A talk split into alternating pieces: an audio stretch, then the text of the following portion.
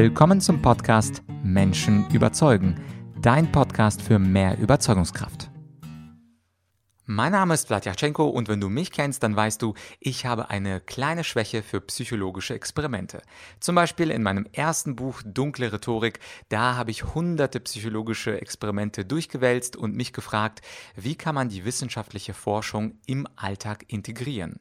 Und auch für ein Buch, was ziemlich bald rauskommt, um was es dann auch in den nächsten Podcast-Folgen irgendwann bald gehen wird, Satanische Verhandlungskunst, auch da habe ich hunderte Verhandlungs- und psychologische Experimente Experimente durchgewälzt und die besten davon in diesem Buch zusammengefasst. Doch heute geht es um ein ganz anderes psychologisches Experiment und zwar um das große Corona-Experiment. Mein heutiger Gast ist nämlich der Professor für Psychologie und Psychoanalytiker Klaus-Jürgen Bruder und er sagt, dass wir uns aktuell in dieser Corona-Krise in einem ganz großen Experiment befinden, wo wir alle Probanden sind und wo noch nicht ganz klar ist, was hinten rauskommt, aber wo die Frage diskutiert wird, was kann man mit den Menschen eigentlich alles machen? Und einsteigen in diese Diskussion werden wir mit einem der eindrucksvollsten psychologischen Experimente der Geschichte, dem sogenannten Milgram-Experiment. Wenn du das nicht kennst, keine Sorge, Herr Professor Bruder und ich werden das kurz erläutern und dann wird Herr Bruder dieses Experiment auf die aktuelle Situation in der Corona-Krise anwenden und er wird sogar dafür argumentieren, dass wir in ungünstigeren Voraussetzungen stecken stecken als damals in den 60er Jahren, wo dieses Experiment zum ersten Mal in Yale durchgeführt wurde. Ansonsten geht es aber nicht nur um was Negatives, sondern zum Ende des Interviews frage ich Herrn Bode auch, wie wir aus diesem Experiment, aus dieser Krise herauskommen. Und er als Psychoanalytiker gibt eine interessante Antwort und zwar, es bedarf einer hohen Ich-Stärke. Und was diese Ich-Stärke ist und wie wir das in uns entwickeln können, darum geht es zum Ende des Interviews. Und jetzt viel Spaß Spaß bei diesem Interview mit Professor Klaus-Jürgen Bruder. In der Corona-Krise befinden wir uns in einem großen psychologischen Experiment mit der Frage, was kann man mit Menschen alles machen? Das sagt mein heutiger Gast, Professor für Psychologie und Psychoanalytiker Klaus-Jürgen Bruder. Herr Bruder, danke schön, dass Sie sich die Zeit genommen haben. Mhm, danke für die Einladung. Das ist natürlich eine sehr, sehr spannende These, was Sie sagen, dass wir uns in einem großen psychologischen Experiment befinden. Können Sie das etwas ausführen für unsere Zuschauer? Ja, inzwischen äh, dauert dieses Experiment ja schon etwa 17 Monate. Ähm, warum es sich um ein Experiment handelt, ähm, ja, kann man aus zweierlei Gründen sagen. Einmal, es ist ungewöhnlich, was wir, was wir jetzt erleben. Es ist vollkommen ähm, außerhalb des Gewohnten, außerhalb unserer normalen Lebensvorzüge. Äh, und es erinnert äh, an, äh, daran, dass in einem Experiment wird ja immer was ausprobiert, was man nicht so genau weiß. Also es ist ein, ein, äh, nicht vollkommen eine Ernstsituation. Ähm, das werden wir noch sehen, ob die Situation nicht doch ernster war als eine rein experimentelle. Ja, aber das Experiment äh, lässt ja offen. Man kann dieses Experiment äh, ja unbegrenzt fortführen. Das äh, ist ja auch die Perspektive, die jetzt zu bestehen scheint. Ja, äh, in einem Video habe ich auch gesehen, dass Sie über das berühmte Milgram-Experiment gesprochen haben. Mhm. Vielleicht für die einen oder anderen, die es nicht wissen, ich fasse es mal ganz kurz mhm. zusammen. Mhm. Da gab es einen Lehrer und einen Schüler und der mhm. Lehrer war der eigentliche Proband. Und wenn der Schüler dann Wortkombinationen nicht richtig zusammengestellt hat, dann sollte der Lehrer einen Stromschlag geben, also eine kleine Strafe. Und da gab es so ein ganz großes Instrument, wo mit 45 Volt angefangen wurde und Menschen haben sich erst dagegen gewehrt, aber mhm. der Wissenschaftler hat gesagt, wir müssen mit diesem Experiment weitermachen. Wir müssen mhm. mit dem Experiment weitermachen. Mhm. Sie müssen weitermachen. Ich übernehme die ganze Verantwortung. Und das Spannende bei diesem Milgram-Experiment war ja, dass zwei Drittel der Menschen bis 450 Volt gegangen sind. Mhm. Und dieses Milgram-Experiment ist vielleicht eines der berühmtesten in der Psychologie. Das hat gezeigt, wie wissenschaftsgläubig oder obrigkeitsgläubig mhm. Menschen mhm. sind und gegen die Moral gehen. Habe ich da mhm. was vergessen, Herr Bruder? Sie sind ja der Experte oder sollte man da nee. was hinzufügen? Nein, nein, nein, ist schon äh, im, im Großen und Ganzen ganz richtig. Ähm, was Sie nicht gesagt haben, was aber ein Teil der Diskussion über dieses Experiment ausmacht, ist die Frage der Ethik solcher Experimente. Darf man Menschen, darf man das überhaupt machen? Äh, klar ist, dass die Stromstöße äh, äh, nicht, nicht wirklich gegeben werden konnten, sondern dass es nur die Versuchsperson den Eindruck hatte, sie gäbe Stromschläge. So eine Apparatur, wo die Stromschlaggröße angegeben war, hatte sie vor sich und konnte sie auf die Knöpfe drücken. Und das zweitens, der, ähm, das Opfer, der Schüler im Nebenraum saß, äh, der nur ein Schauspieler war, kein wirklicher Schüler, äh, und der keine Stromschläge empfangen hat, sondern äh, gespielt hat, also den Schmerz nur gespielt hat, den er erlebt, wenn der Stromschlag Schmerz, schmerzauslösend war. Ähm, also diese beiden Sachen, das zur Frage der Ethik, es war kein wirkliches Menschenexperiment, sondern es war nur ein Experiment über im, im psychologisch äh, akzeptierten Rahmen über die Möglichkeit äh, der Breite Gehorsam äh, zu zeigen und, und äh, zu überprüfen. Ähm, das, waren die, das sind im Wesentlichen die Argumente gegen dieses Experiment. Ähm, was man sehen kann, ist, dass, äh, dass einmal sehr viele Menschen bereit sind, äh, weiterzugehen, wenn sie allerdings ähm, mit größeren äh, oder kleineren Formen von milder, ähm, milder Forderung, mildem Druck ähm, ähm, wenn, ihnen das, wenn das auf sie ausgeübt, auf, ausgeübt wird. Und ähm, wenn sie, hm, ja, was wollte ich noch sagen? Also das auf jeden Fall ist die, die Bedingung, dass Druck ausgeübt wird. Druck wird ausgeübt in dem Experiment durch die äh, Autorität des Wissenschaftlers, äh, der sagt, ich mache hier ein wichtiges Experiment. Und Druck wird ausgeübt dadurch, dass der unmittelbar, wenn, wenn der Klient, wenn der, die Versuchsperson nicht weitermachen will, sagt, es muss weitergehen, wie Sie schon sagten. Das ist für die Wissenschaft wichtig, dass sie weitermachen und die Bedenken damit bagatellisiert oder an den Rand schiebt. Ähm, ja, im Großen und Ganzen ist das die Situation. Die wir jetzt erleben, unterscheidet sich äh, davon, äh, unterscheidet sich nicht davon, dass es sich um Wissenschaft handelt. Also mit der Wissenschaft wird ja argumentiert, dass es, es sei wissenschaftlich ähm, erwiesen, dass dieses Virus gefährlich ist. Äh, und es sei, ist zweitens, wird zweitens wissenschaftlich begründet, dass die Maßnahmen dagegen ähm, fundiert sind und wirksam sind. Und alles andere, das normale Leben weiterzuführen, eben die Gefahr mit sich birgt, dass dieses Virus sich immer weiter ausbreitet. Das ist die vergleichbare Situation, die Wissenschaft äh, als Autorität. Ähm, ja. Und warum wir uns in einem großen Experiment befinden, äh, ist für mich äh, dadurch geklärt oder dadurch naheliegend, dass es sich um ein Experiment handelt, weil es ja ähm, eine völlig neue Situation ist, die, wie ich schon gesagt habe, die wir vorher nicht kannten. Ähm, und weil diese Situation ähm, mit Annahmen arbeitet, die eigentlich erst in dem, im Verlauf des Experiments überprüft werden äh, können. Äh, das Wichtigste ist zum Beispiel, dass die sogenannten Impfstoffe, äh, dass die sogenannten Impfstoffe eigentlich nicht die äh, notwendige Prüfungszeit und Prüfungsphasen durchlaufen haben, die bisher Impfstoffe die bisher für Impfstoffe gefordert wurde.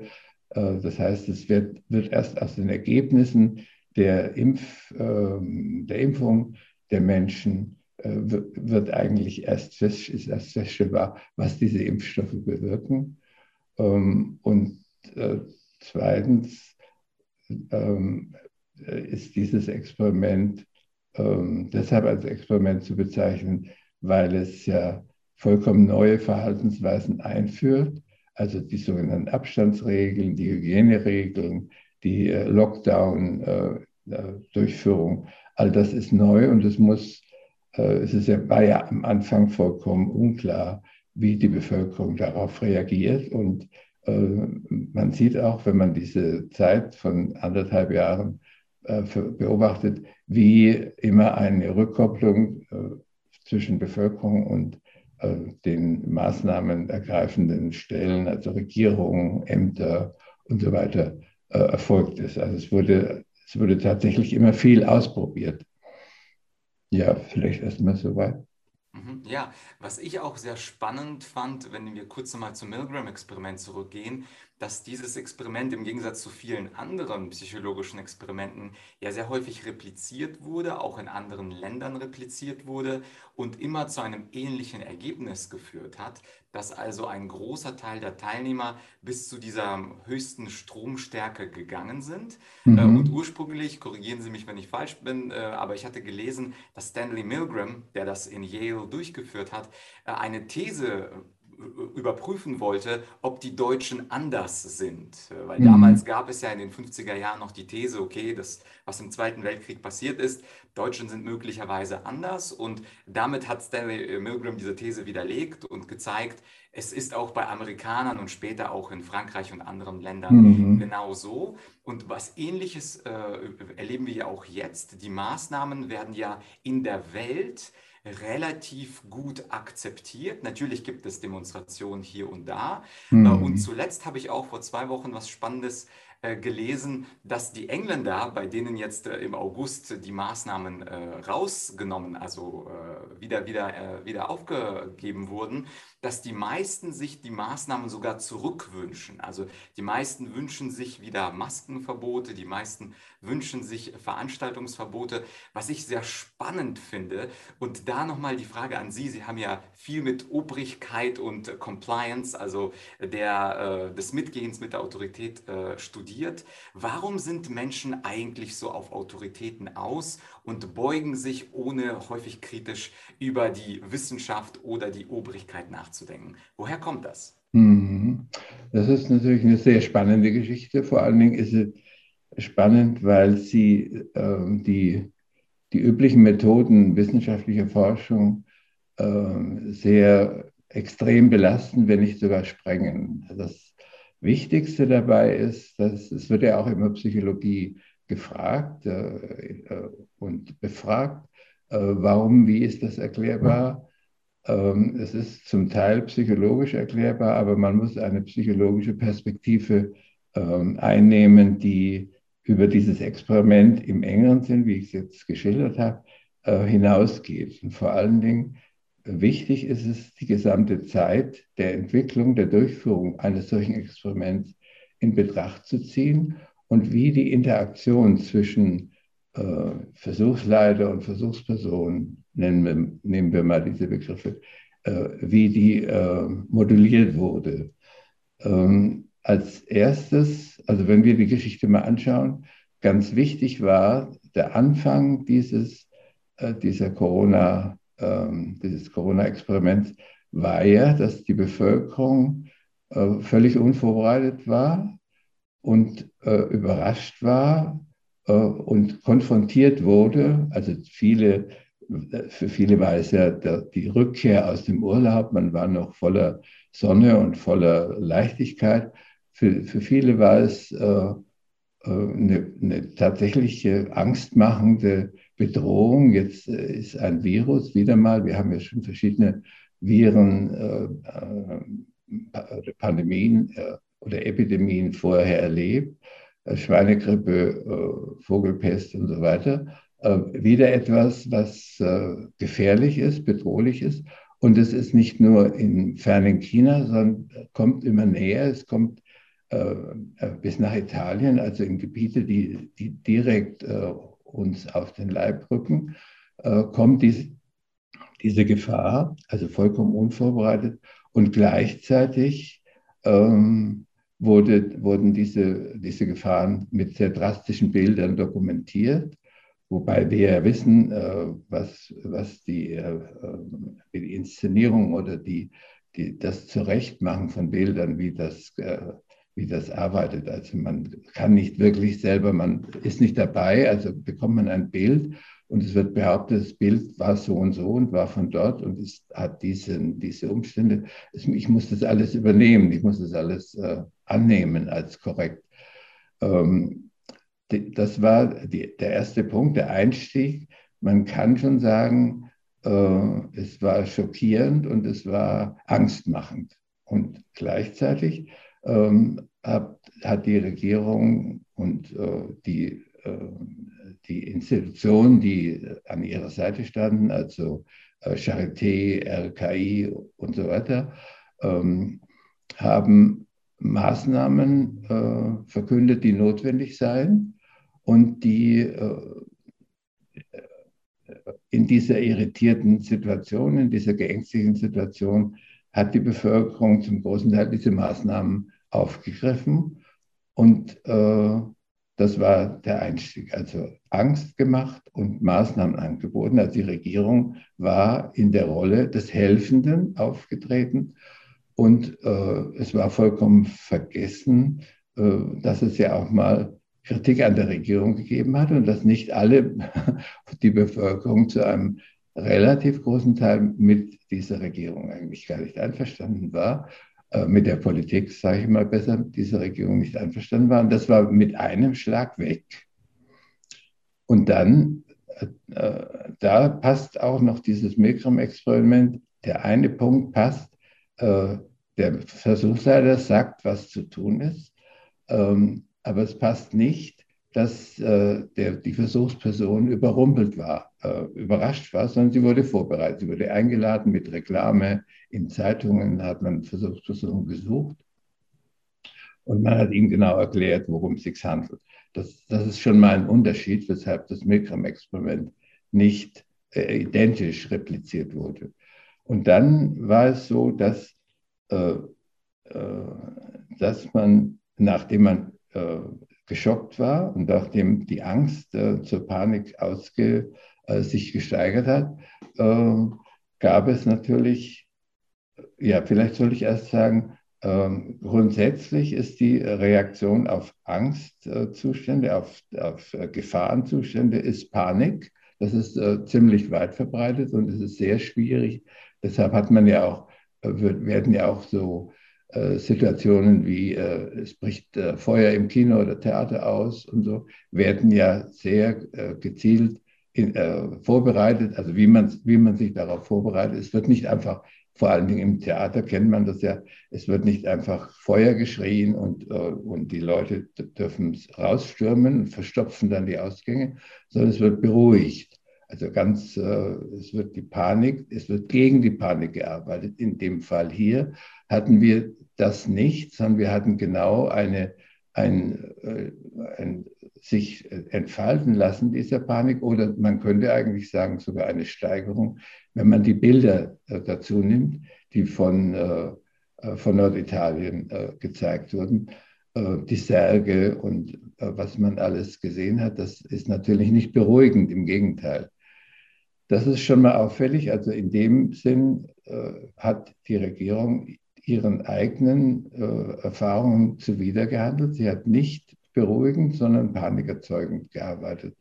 Und dieses Panikerzeugen wurde äh, eigentlich beibehalten, es wurde nicht zurückgenommen, bis dahin, dass äh, äh täglich die Zahlen der, äh, der Toten, die Zahlen der Infizierten äh, genannt wurden, dass, dass viele, dass mit diesen Zahlen insofern Panik erzeugt wurde, als nicht äh, klar gemacht wurde, äh, dass bei einer Grippe immer Menschen sterben, abgesehen davon, dass wir alle sterblich sind, aber es sterben immer Menschen, die ohne Grippe nicht sterben würden und dass diese Zahlen eigentlich im, im gleichen Rahmen geblieben waren wie bei Epidemien vorher.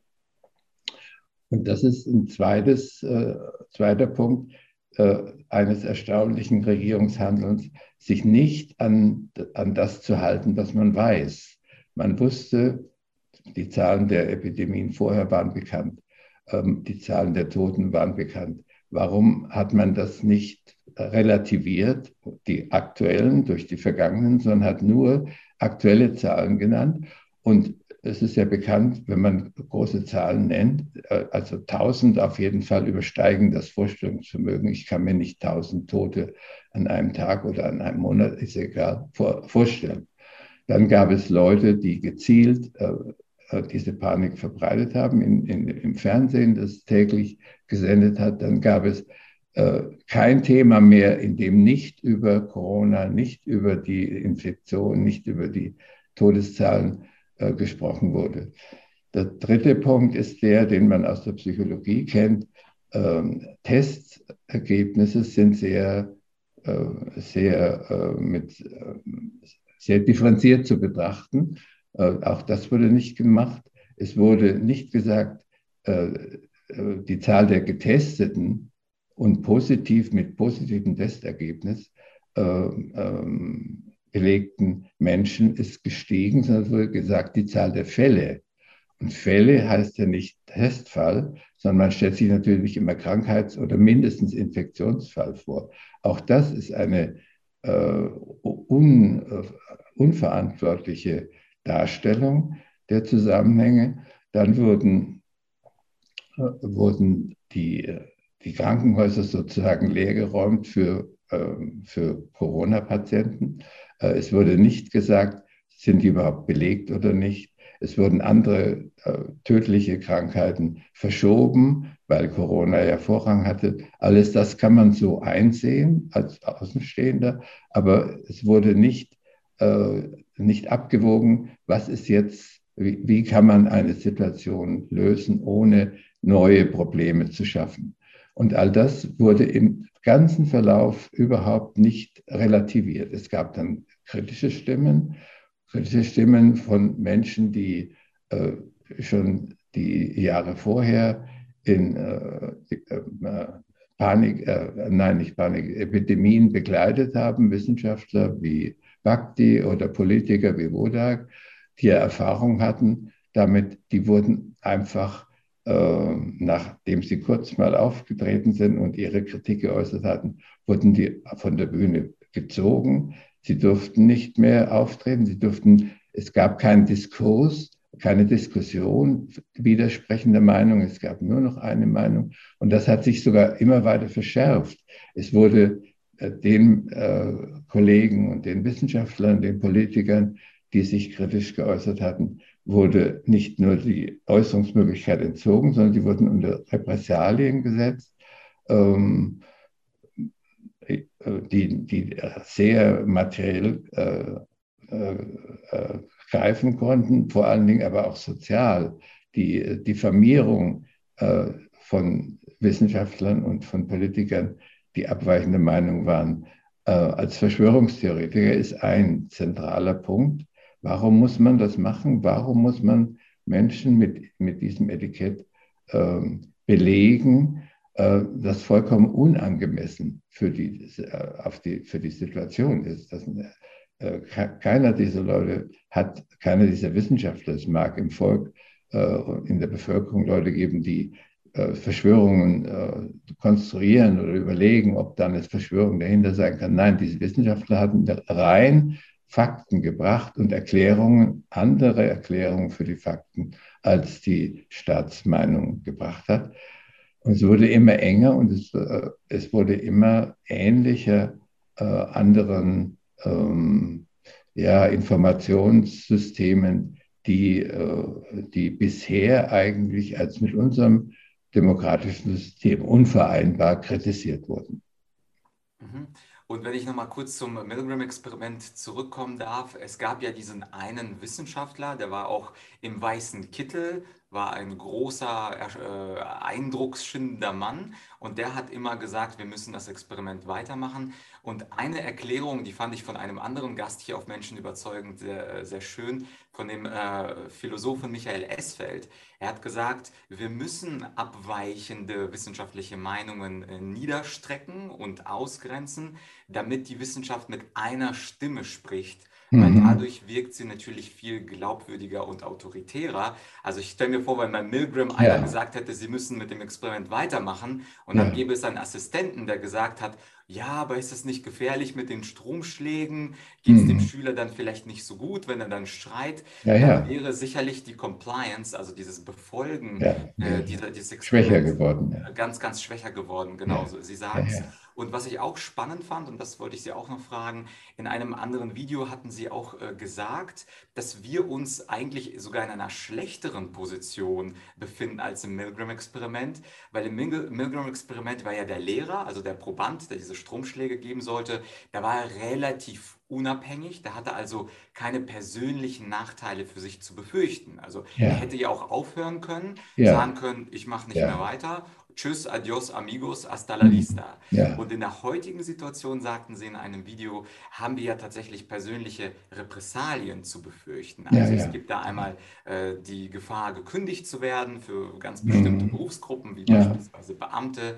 Es gibt die Angst, dass man sozial die Anerkennung verliert, weil man ja unsolidarisch ist, dass Menschen mit einem gar nicht in soziale Kontakte gehen wollen. Mhm. Also das war für mich eine sehr interessante Analyse von Ihnen, dass mhm. wir uns eigentlich sogar in einem Experiment befinden, wo wir eine schwächere Position haben ja, als der ja. Proband damals in den 60er Jahren. Ja, ja, auf jeden Fall. Kann man auf jeden Fall so sehen.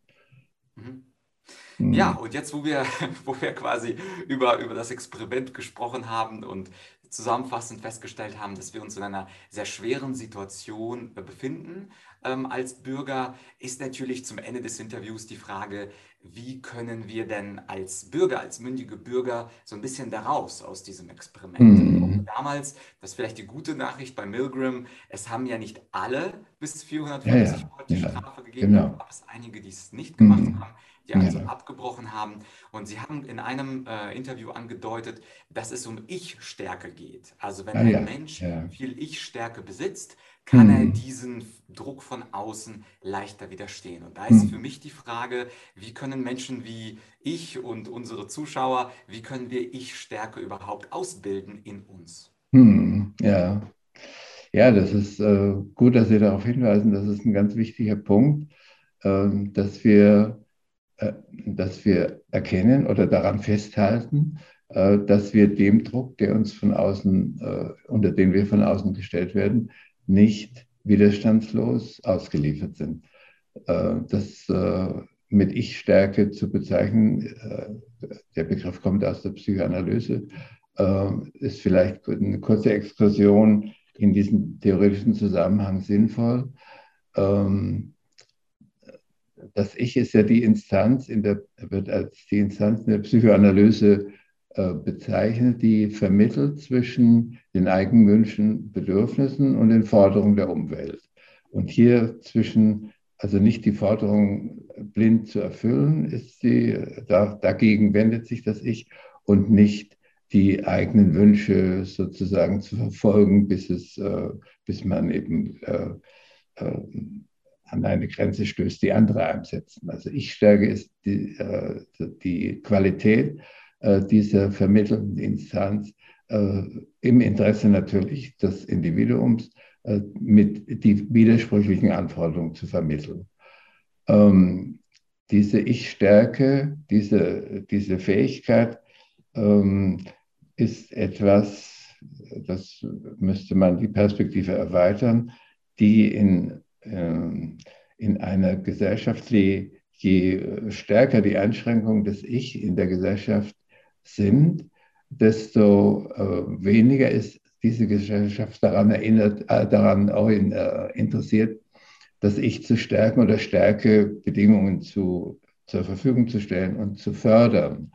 Ähm, allein diese, diese Aufforderung, die wir innerhalb der Corona-Krise äh, ja erlebt haben, äh, äh, gegen widersprechende Meinungen, äh, das waren sowohl Politiker als auch äh, Leute, die nicht dazu berufen sind, zu sagen, Mund halten, impfen lassen. Also Mund halten, impfen lassen heißt keine Argumente. Die Argumente dienen ja dem Subjekt dazu, sich auseinanderzusetzen und nicht nicht einfach Mund halten, sondern als, äh, als äh, selbstverantwortliches Individuum in eine Situation hineinzugehen. Und solche Parolen waren jetzt natürlich besonders stark vertreten, aber man muss die Gesellschaft und die Entwicklung seit, äh, also wenn wir unsere, die durch uns überschaubare Zeit zurückverfolgen, muss man schon sehen, wie schrittweise derartige, vielleicht nicht allgemein, sondern immer wieder bestimmte Gruppen, bestimmte Personen, bestimmte Parteien versucht haben, das Autoritäre wieder stärker zu machen gegenüber dem Antiautoritären, wenn ich es mal so gegenüberstellen darf. Wenn antiautoritär heißt, nicht blind einer Autorität folgen, sondern die Anweisungen als der Autorität als mögliche Vorschläge aufzugreifen und zu überlegen, was ist es sinnvoll oder nicht. Und diese Entwicklung, ein zunehmender Abbau äh, äh, antiautoritären, eher freiheitlichen, selbstbestimmten Verhaltens, äh, ist, äh, so kann man eigentlich die Geschichte seit, äh, seit ich sie überblicken kann, also seit den 60er, 70er Jahren äh, betrachten. Diese zunehmende autoritäre Situation äußert sich ja auch im Parteienspektrum. Äh, wenn man die Wahl mal als Indikator für das Bewusstsein der Bevölkerung nimmt, sieht man ja, dass äh, konservative Richtungen stärker werden äh, und liberale oder auf Selbstbestimmung setzende schwächer, auch weniger stark vertreten sind im Parlament. Ähm, das ist eine Entwicklung, die man mit verschiedenen Positionen festmachen kann, wo das immer ruckartig ging. Ähm, ganz sicher ist, die, äh, ist der Versuch ähm, in den 70er Jahren mit Berufsverboten kritische Studenten zu reglementieren, nicht in den Staatsdienst kommen zu lassen, ein ganz wichtiger Schritt. Ganz sicher sind Schritte wie ähm, die, äh, die äh, die Stimmung der Bevölkerung, die ja gegen den Krieg war, äh, durch in den ersten Krieg, an dem Deutschland beteiligt war, umzuformen unter der Parole nie wieder Krieg, nie wieder Faschismus, hat man nie wieder Krieg fallen gelassen und hat behauptet, man kämpft gegen den Faschismus, wenn man in den Krieg zieht und so weiter. Also das sind entscheidende Schritte auf dem Weg hin zu zunehmenden Autoritarismus, zum zunehmenden Autoritarismus ähm, die der Ich-Stärke äh, entgegenstehen, der Entwicklung von Ich-Stärke entgegenstehen. Ähm, und äh, das, der Einzelne, das einzelne Individuum kann äh, nur unter erhöhten Anstrengungen das zurückgewinnen oder das halten, was er braucht, um diese Ich-Stärke zu haben. Wichtige Hinweise sind dafür, dass das Ich genauso wie es sich im Milieu äh, staatlicher, gesellschaftlicher Auseinandersetzungen entwickeln muss, diese gesellschaftlichen Formen, diese gesellschaftlichen Zusammenhänge auf dem persönlichen Niveau ja selber äh, herstellen bzw. verändern, dort eingreifen kann.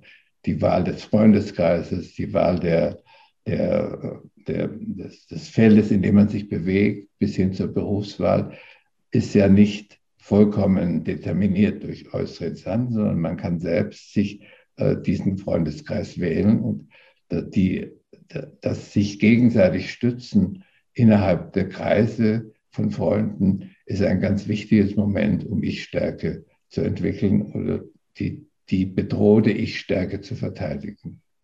Mhm. Ja, ein sehr interessanter Hinweis, vielleicht auch von mir, erlauben Sie die Erweiterung. Äh, als Rhetoriker gibt es in der Rhetorik das sogenannte Autoritätsargument mhm. und das gilt eben als ein Scheinargument. Also nur weil eine Autorität wie ein Gesundheitsminister ja. etwas sagt, muss es nicht automatisch richtig ja. sein. Genauso ja. ist es beim Papst und genauso ist es bei einem Nobelpreisträger, ja. sondern das Autoritätsargument muss man immer ersetzen durch Zahlen, Daten, Fakten. Also mhm. es ist mhm. eigentlich völlig egal, was ein Minister sagt, sondern es ist wichtig, sich beispielsweise beim Thema Überlastung des Gesundheits- oder Krankenbettensystems einfach das Divi-Register anzugucken und zu sehen, dass über die gesamten eineinhalb Jahre wir immer unter 6000 belegten Betten waren. Ja, das ist eines der Beispiele. Mhm. Und äh, da hatte ich auch vor kurzem ein Interview mit Professor Raffelhüschen, vielleicht kennen Sie den zufällig, mhm. äh, ein, ein Soziologe, der auch gesagt hat, man soll sich halt eher äh, bei äh, Statista informieren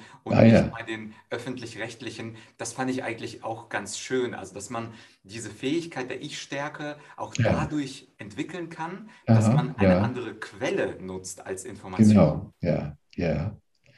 Ja, ja. Und da, genau, äh, vielleicht nochmal zur Ergänzung, das ist ja auch der Sinn dieser eindimensionalen äh, Informationspolitik, dass man Quellen ausschalten will oder den Zugriff auf Quellen sogar behindert. Also wenn bei YouTube äh, Diskussionen, Gespräche, äh, Filme gelöscht werden, äh, wenn äh, man will verhindern, dass man den Zugriff, dass der Zugriff gegeben ist, um sich äh, informieren zu können.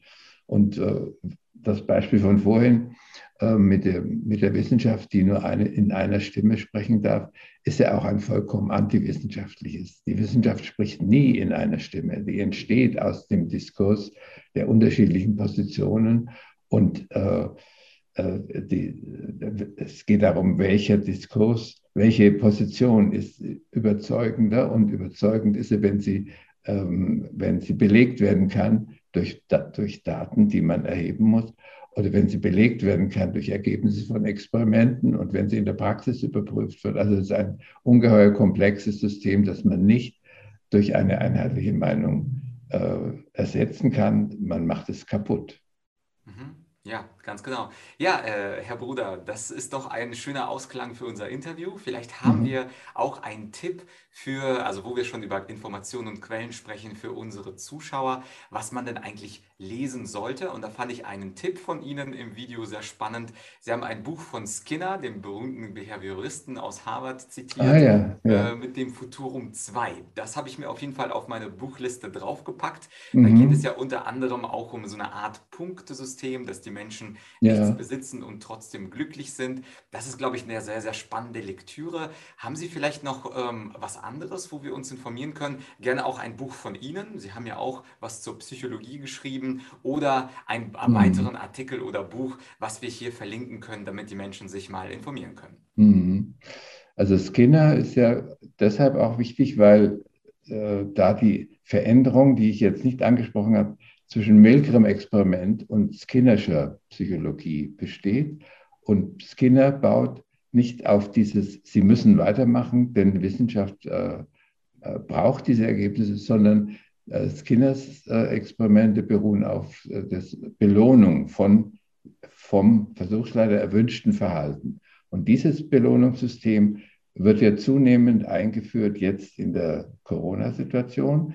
Die, die Diskussion über die Privilegien von Geimpften sind genau dieser Punkt. Es werden äh, Rechte, Grundrechte, Menschenrechte, Teilhabe am öffentlichen Leben, äh, unbegrenzte Ausübung der eigenen Meinungsfreiheit wird ersetzt, wird verdrängt durch Belohnungssysteme. Also das ist auch politisch ein ganz entscheidender Wendepunkt.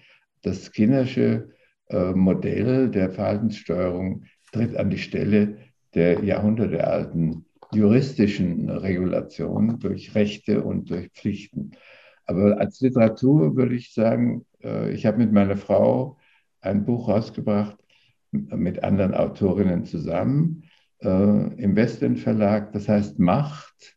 Also da wird diese ganze äh, Diskussion in den größeren Rahmen der Macht, Aufrechterhaltung der Macht und der Zustimmung der Bevölkerung zu den Machtstrukturen diskutiert. Ähm, und außerdem ähm, gibt es eine Einrichtung, äh, eine, ich veranstalte jedes Jahr im Rahmen der neuen Gesellschaft für Psychologie Kongresse zu ganz konkreten politischen Themen, in denen die Verantwortung der Wissenschaften, also nicht nur Psychologie, sondern auch Soziologie, auch Geschichte ähm, bis hin zu Ökonomie und Religionswissenschaft diskutiert wird für das jeweils konkrete Problem. Und wir wollen im nächsten Frühjahr einen Kongress zur äh, Corona-Politik veranstalten, Anfang März, äh, in dem diese, äh, diese Zeit psychologisch, historisch, soziologisch, ökonomisch, ökonomietheoretisch aufgearbeitet werden soll. Mhm. Ja, spannend. Diese, dieses Kongress oder die neue Gesellschaft für Psychologie und auch Ihr Buch über Macht werden wir dann in der Beschreibung verlinken. Haben mhm. Sie an der Stelle ein herzliches Dankeschön, Herr Bruder, für das Interview. Mhm, ja, ich danke Ihnen auch. Ja, das war also das Interview mit Herrn Bruder. Ich fand sehr spannend argumentiert und eine sehr schöne Parallele zwischen der heutigen Zeit und dem Milgram-Experiment. Und das Buch von Herrn Bruder, das findest du in der Podcast-Beschreibung, Macht, wie die Meinung der Herrschenden zur herrschenden Meinung wird. Und das Buch, was er empfohlen hat von Skinner, Futurum 2 oder auf Englisch Walden 2, das kannte ich auch nicht, aber das werde ich auch in die Beschreibung, in die Podcast-Beschreibung packen und werde es auch im Urlaub selber lesen. Für heute war es das also also, wenn du jemanden kennst, der sich für psychologische Themen und Fragen und Experimente interessiert, dann empfehle ihm oder ihr doch diese Podcast-Folge und natürlich würde ich mich sehr darüber freuen, wenn du diesem Podcast auf Apple Podcasts eine schöne 5-Sterne-Bewertung gibst und einen kleinen Kommentar. Schreib auch gerne in die Bewertung, wen du dir sonst noch als Gast wünschst. Denn du siehst, hier auf dem Podcast, da sind unterschiedlichste Experten am Start, Psychoanalytiker, Politiker, Ökonomen, Juristen, Rhetoriker, Rhetorik- und Speaker-Kollegen und viele, viele andere mehr. Und wenn du mir reinschreibst in die Bewertung, wen ich sonst so einladen sollte oder wen ich möglicherweise nochmal einladen sollte, dann nehme ich das auf jeden Fall zur Kenntnis, denn die Bewertung, die lese ich mir ganz fleißig jede Woche neu durch. Danke, dass du bis hierhin zugehört hast. Danke, dass du möglicherweise schon den Podcast abonniert hast und wir hören uns ziemlich bald wieder. Bis bald, dein Vlad.